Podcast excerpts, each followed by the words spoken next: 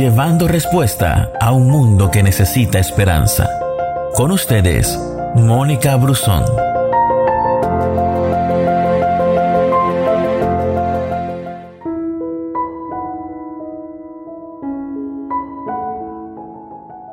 No necesitamos mucho para darnos cuenta de que la honestidad no es valorada en nuestra sociedad. Por supuesto, muchos hablan de la necesidad de que haya transparencia en el gobierno, en los negocios, en las relaciones públicas, en todos los ambientes. Pero en la vida cotidiana, un número de personas, muy grande por cierto, sigue viviendo como si el engaño fuera una parte necesaria de la condición humana. Piensa en tu propia experiencia. ¿Cuántas veces has justificado alterar la verdad? Con las buenas intenciones, queriendo evitar ofender a un amigo, a una amiga, a un colega, o tal vez trataste de encubrir una mala decisión.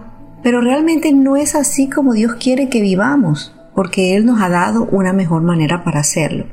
El apóstol Juan escribió, si andamos en luz, como Él está en luz, tenemos comunión unos con otros y la sangre de Jesucristo, su Hijo, nos limpia de todo pecado. Entonces, mantener nuestros pies en el camino en que nos está diciendo la palabra significa vivir honestamente en cada aspecto de la vida. Y desde la manera como nos ocupamos de los conflictos hasta la forma como manejamos las responsabilidades en nuestro trabajo, en lo que hacemos diariamente y cómo lo hacemos, eso le importa a Dios. Podemos engañar a las personas, mas Dios nunca puede ser engañado y Él ve la realidad de nuestros corazones con una increíble claridad. Así que siempre es bueno tomar un momento para examinar todas las bendiciones que Dios nos ha dado y todo aquello por lo cual nos hemos esforzado tanto por construir y también por proteger. Entonces, la falta de integridad destruye estas cosas. Y si no se cambia eso, mientras vivamos en este mundo, eh, en la vida venidera, en la eternidad, vamos a tener que dar cuenta al Señor también por nuestras decisiones. Entonces, uno se pregunta, ¿realmente soy íntegro? Cuando nadie está a mi alrededor, yo soy la misma persona que se presenta a todos los demás. No nos podemos permitir ignorar estas preguntas porque sencillamente hay demasiado en riesgo. ¿Y qué es la integridad? Y a los ojos de Dios es vivir con honestidad.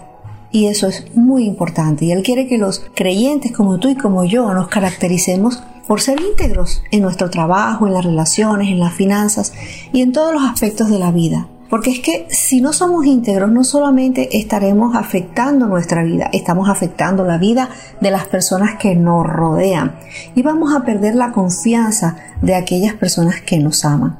Por consiguiente, podemos entender lo que significa tener esta cualidad. Y en el Salmo 15, tú lo puedes leer, David nos da una imagen de lo que es ser una persona íntegra, y te voy a describir los beneficios. Primero que todo, la integridad es esencial para relacionarnos con Dios, porque no puede haber barrera entre Dios y nosotros. Debemos llegar donde Él con un corazón honesto y una conducta recta para estar cerca de Él. Y la integridad comienza en el corazón. Aunque David lo describe como andar en la verdad y hacer lo que es correcto, esto también tiene que ver con nuestro corazón. Y antes de que podamos ser honestos e íntegros externamente, externamente, nosotros tenemos que ser auténticos desde adentro. Y la integridad influye en la manera como nos relacionamos con los demás.